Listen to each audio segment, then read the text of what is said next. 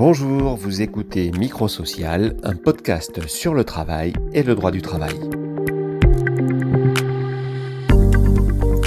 Pour mieux comprendre ces évolutions et ces problématiques, nous entendrons régulièrement ici des salariés, des élus du personnel, des juristes et des experts. Premier épisode aujourd'hui, la crise sanitaire que nous traversons et surtout la crise sociale qu'elle pourrait engendrer. Deux spécialistes de la santé au travail pour nous éclairer, Alexandra Jean et Elisa Oudino. Je suis Bernard Domergue et Microsocial est un podcast de la rédaction d'Actuel CSE, des éditions législatives du groupe Lefebvre-Saru.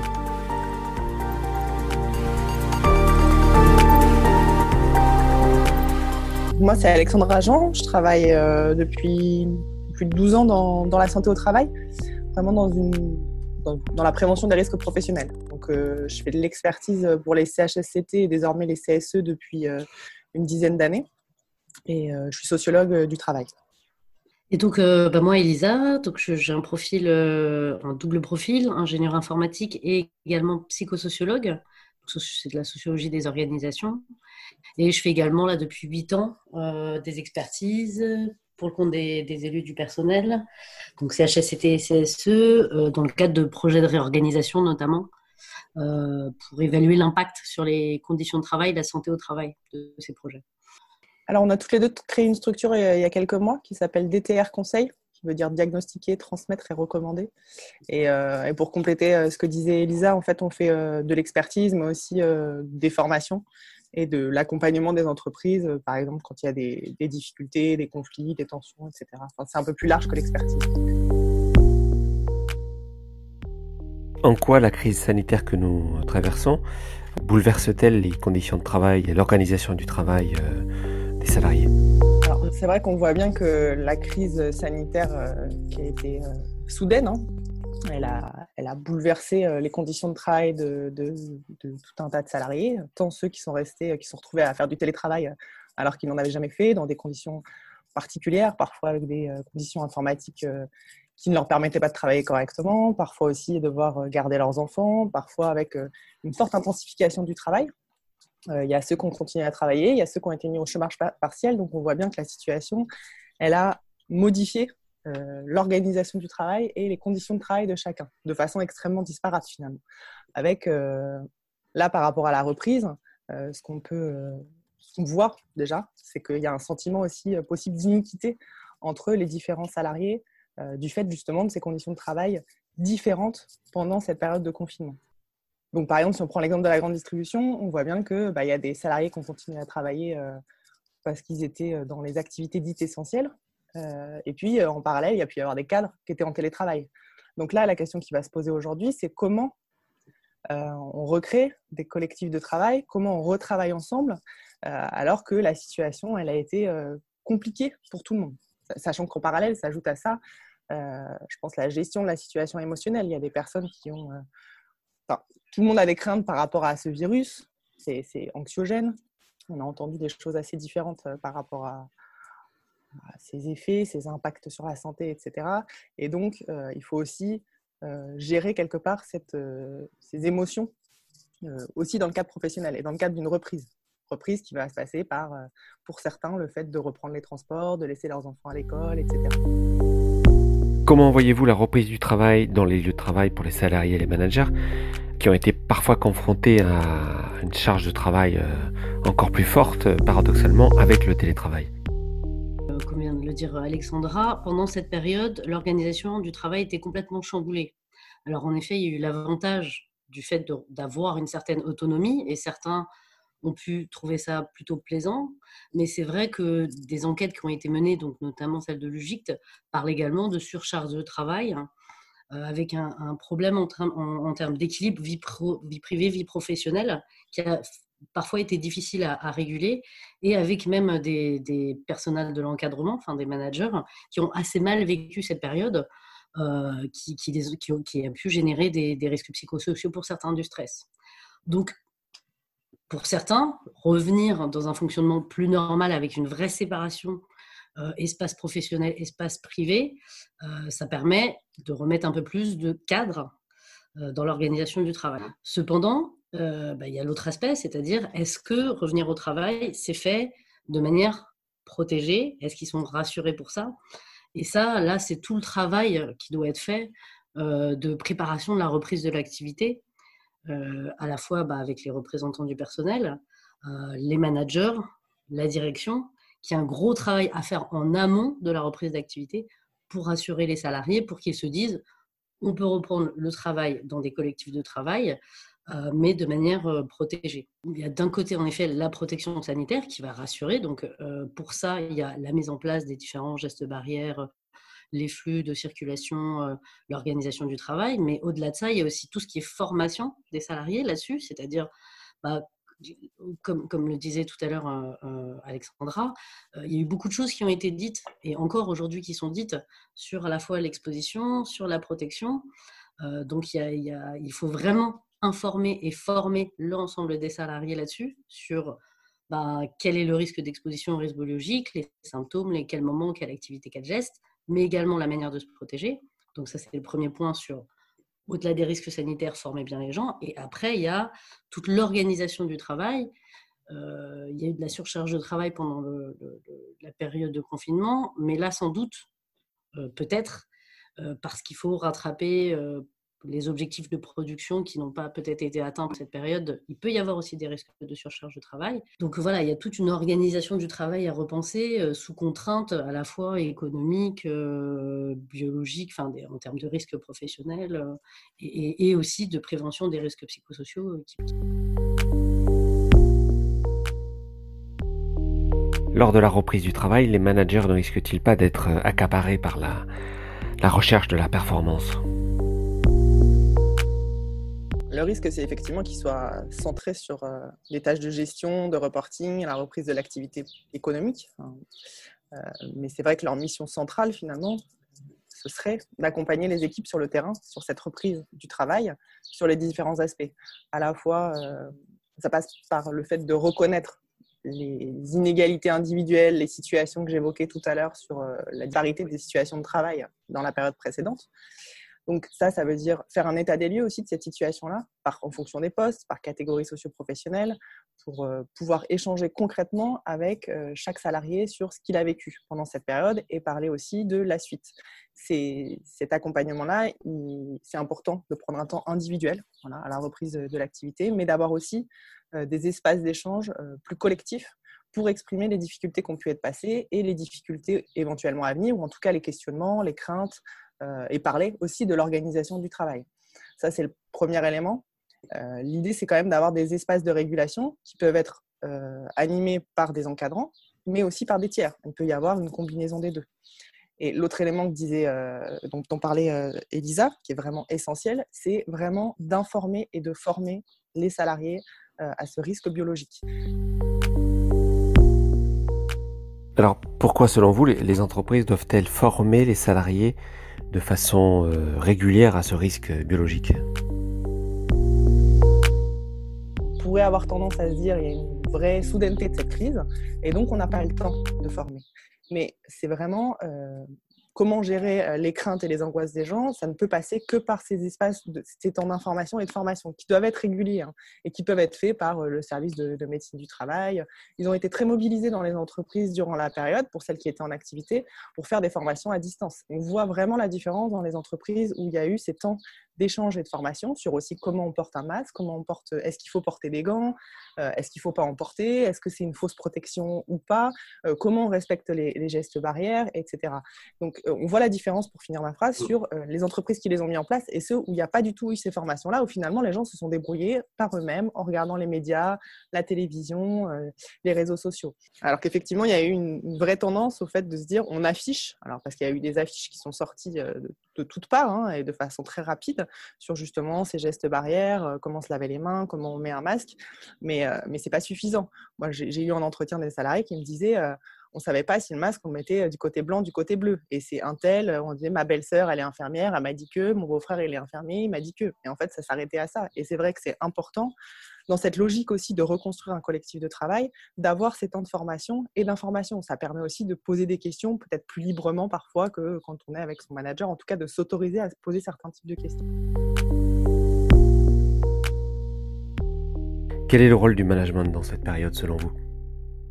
Le manager, il va effectivement avoir un rôle très important. Il faut être aussi attentif à, ces risques psychosociaux à lui parce qu'il y a effectivement euh, les risques, le risque sanitaire qu'il faut prendre en compte et tous les autres risques professionnels. Il y a les risques psychosociaux, mais il y a aussi tous les autres risques professionnels.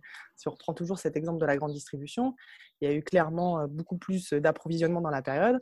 Ça veut dire plus de port de charge, euh, plus de manutention manuelle, etc. Et donc un accroissement impossible des troubles musculosquelettiques. Donc c'est pas limité à un risque effectivement. Pendant cette phase de reprise d'activité, les délais de consultation mais aussi d'expertise du CSE ont été réduits. Avec quelles conséquences? Je pense que ça va effectivement euh, rendre beaucoup plus difficile euh, la mise en perspective de, par exemple, d'un plan de reprise d'activité avec des conditions de travail réelles. Euh, ça va rendre le travail des, experts CHSCT, CSE beaucoup plus complexe, enfin CSE en tout cas. Et surtout, ça va donner beaucoup moins de moyens aux élus de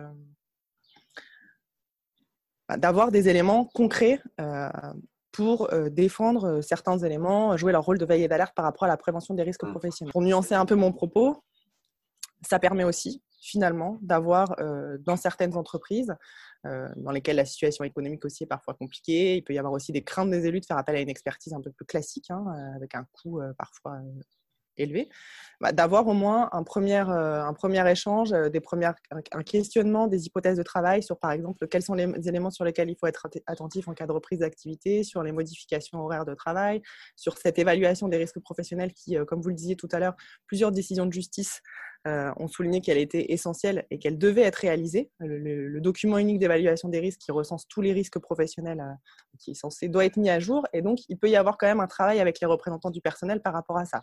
Ce serait une amorce en fait du travail pour la suite. On va dire que ces expertises en 8 à 12 jours maximum, euh, ça, doit permettre de commencer à échanger sur ces conditions de travail et donc de donner un certain nombre d'éléments aux élus, aux représentants du personnel, mais ça n'est pas suffisant, clairement. Les différents mandats euh, qui ont été redistribués fait qu'ils ont beaucoup moins de temps à passer sur le terrain, en fait, euh, et ils sont beaucoup moins aussi à pouvoir passer ce temps-là sur le terrain. Donc déjà, en temps normal, enfin après, Alexandra, tu compléteras avec toi ton, expérience, mais euh, on, percevait que c'était déjà assez difficile d'être proche du terrain avec des périmètres très importants à, couvrir. Donc là, en temps de confinement, ça a été encore plus difficile. Euh, à part si euh, l'entreprise traversait, euh, par exemple, une période de réorganisation où là, les élus et les représentants du personnel étaient particulièrement disponibles pour les salariés, mais même dans ce cas-là, le lien était quand même assez difficile à garder pendant la période de confinement. Oui, oui, je te rejoins complètement. Avec le CSE, clairement, il y a eu un éloignement des représentants du personnel vis-à-vis du terrain. Enfin, ils le disent, hein, c'est mmh. beaucoup plus compliqué pour eux d'avoir euh, accès au terrain, d'avoir le, temps d'aller voir tout le monde, étant donné la, taille de leur périmètre. Et puis, on a euh, bah, c'est aussi compliqué quand il y a des, situations de chômage partiel de conserver le lien avec, euh, avec les salariés. Ça pose vraiment des questions sur comment procéder, mmh. euh, quels moyens aussi on donne aux élus pour pouvoir le faire.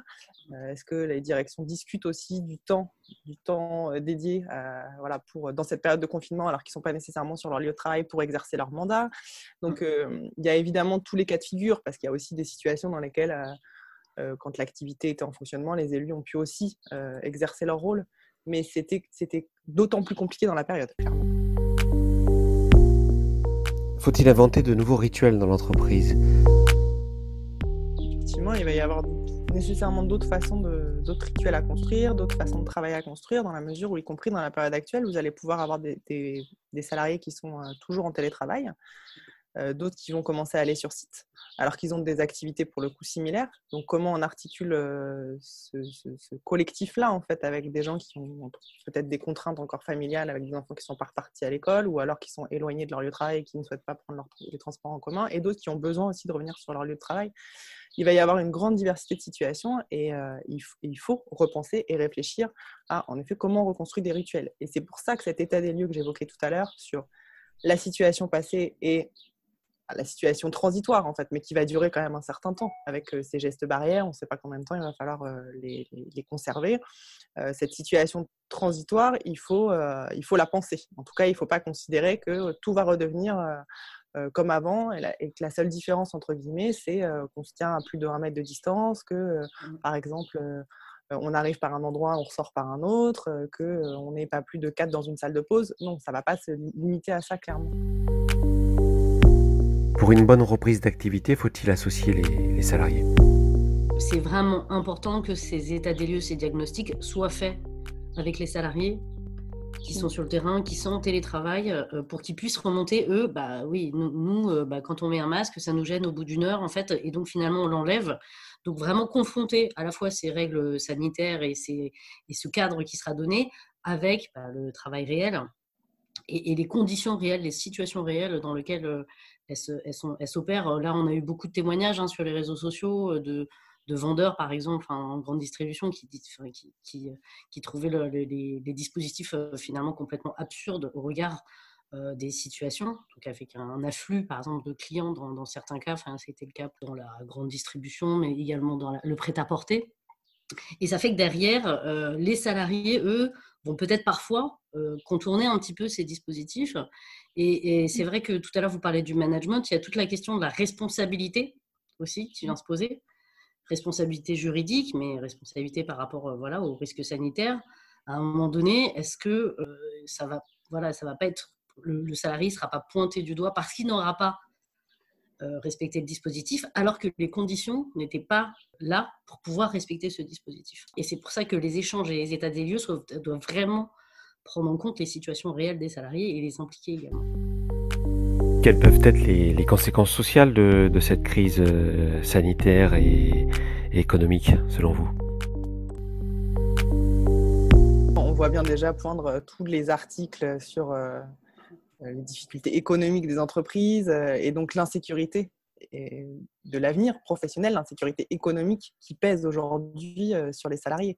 Donc, on, peut pas revenir à un état antérieur, au-delà des, mesures, comme je le disais, des mesures barrières, etc. Comme le disait Elisa, les gens vont travailler avec des masques pour certains. Et travailler avec un masque, quand on est infirmier, on a été formé pour ça. On connaît, euh, ça fait partie de nos gestes métiers. Euh, travailler avec un masque quand on se retrouve euh, dans d'autres situations de travail, ça peut être beaucoup plus compliqué. En plus, on voit bien que les masques grand public qui ont été développés ces derniers temps c'est compliqué en fait de travailler en posture debout avec, on respire mal. Donc comment on va faire aussi concrètement entre cette insécurité économique, cette euh, situation émotionnelle qu'il faut continuer à gérer et des conditions de travail nouvelles euh, qu'il va falloir appréhender la situation de travail, elle ne pourrait être que différente dans la période à venir. Et pour combien de temps Là, c'est un vrai, vrai point d'interrogation. Déjà avant la crise, du fait des, euh, réorganisations récurrentes, du fait d'une certaine pression qu'on mettait sur les salariés, du, fait du développement de la sous-traitance, déjà l'organisation du travail et les conditions de travail étaient dégradées dans certains cas pour certaines entreprises, avec, euh, des risques psychosociaux aussi assez importants et une exposition au risque professionnel parfois. Et donc là, la crise sanitaire, bien sûr, elle vient changer cet état de fait, vient, mais elle vient le changer en l'accentuant davantage en fait et en, en, dégradant davantage les conditions de travail. Euh. Mais les difficultés dans lesquelles les salariés pouvaient être euh, existaient parfois euh, au, enfin, en préalable. Je te rejoins vraiment. On est... Je pense qu'il y a une exacerbation des risques professionnels préexistants avec cette crise, euh, crise sanitaire. Et c'est probablement pas fini en réalité. Je voulais juste revenir sur un point dont tu parlais, euh, sur la responsabilité. On a, on a parlé des managers et de l'importance de leur rôle euh, dans la reprise de l'activité, mais en fait, c'est aussi dans la période passée. Hein. Mais la responsabilité, elle est vraiment à placer au niveau de l'employeur, hein, au niveau de la direction. C'est-à-dire qu'il faut être aussi attentif à ne pas déléguer, par exemple, mmh trop délégué entre, pour se déresponsabiliser, par exemple la transmission des consignes, la transmission de l'information, cette reconstruction des collectifs. C'est bien l'employeur qui doit mettre en place aussi l'organisation qui permette à tous les, managers de, mettre en place ces dispositifs-là. Là, ce qu'on a pu constater aussi dans la période, c'était ça justement, c'est qu'il y a des managers, par exemple, qui font des réunions d'équipe, qui euh, ont pu informer euh, un peu les, les, salariés de leur équipe et d'autres pas du tout. Donc ça renforce cette disparité euh, dans les situations professionnelles qui est déjà forte dans la période. Comment voyez-vous le, rôle des élus du personnel dans cette période de, à la fois de, crise sanitaire, euh, de poursuite euh, ou de reprise de l'activité dans, les entreprises? Vraiment bah, veiller au cadrage de, ce qu'on vient de dire, hein, c'est-à-dire euh, que le management ait bien les moyens de, faire ce qu'il qui, doit faire en termes de prévention des risques, d'organisation du travail, de réfléchir à une organisation du travail aussi vraiment qui soit respectueuse à la fois des contraintes, mais euh, des risques qui pèsent sur les salariés. Euh, il faut vraiment qu'ils soient informés sur le plan de reprise de l'activité, avec vraiment et, un échange et un débat avec la, direction, la mise à jour du UERP qui doit être également présentée au CSE. donc vraiment veiller en fait à être un acteur important dans cette reprise d'activité et, et, le suivi aussi de la mise en place des différents dispositifs. Merci d'avoir écouté Microsocial, un podcast de Bernard Domergue pour Actuel CSE. Et bien sûr, un grand merci pour leur participation à Alexandre Jean et Elisa Audino du cabinet DTR. À très bientôt.